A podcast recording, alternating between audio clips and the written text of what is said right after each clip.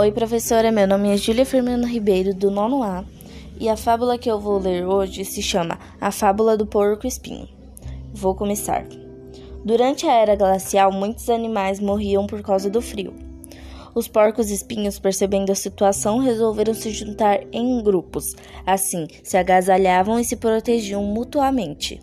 Mas os espinhos de cada um feriam os companheiros mais próximos, justamente os que ofereciam mais calor. Por isso, decidiram se afastar uns dos outros e começaram a morrer de novo congelados.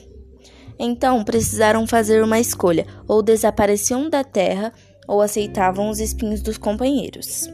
Com sabedoria, decidiram voltar a ficar juntos. Aprenderam assim a conviver com as pequenas feridas que a relação com uma pessoa muito próxima podia causar, já que o mais importante era o calor do outro, e assim sobreviveram.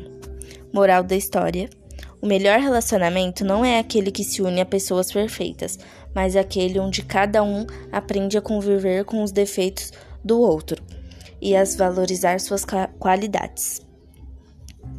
Bom, professora, o que eu entendi dessa fábula é que você tem que aprender a conviver com as feridas que uma pessoa próxima pode te causar, já que o carinho é mais importante do que as pequenas feridas.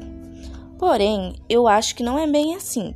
Você tem que decidir se a pessoa é tão importante assim para que você suporte tudo o que ela tem a oferecer, até mesmo as coisas ruins. Então, professora, foi isso que eu refleti sobre essa história. Espero que você tenha gostado. Beijos, tchau, tchau.